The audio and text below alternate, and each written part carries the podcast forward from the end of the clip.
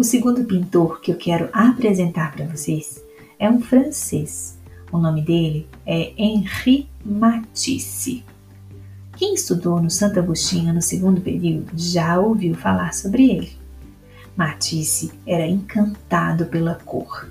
E a cor, a cor forte, a cor intensa, era muito presente nas suas pinturas.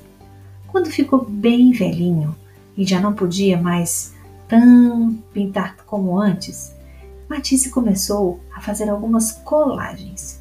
Ele pegava papéis que ele pintava e começava a recortar.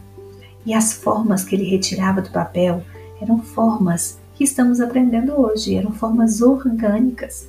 Vamos ver algumas de suas colagens?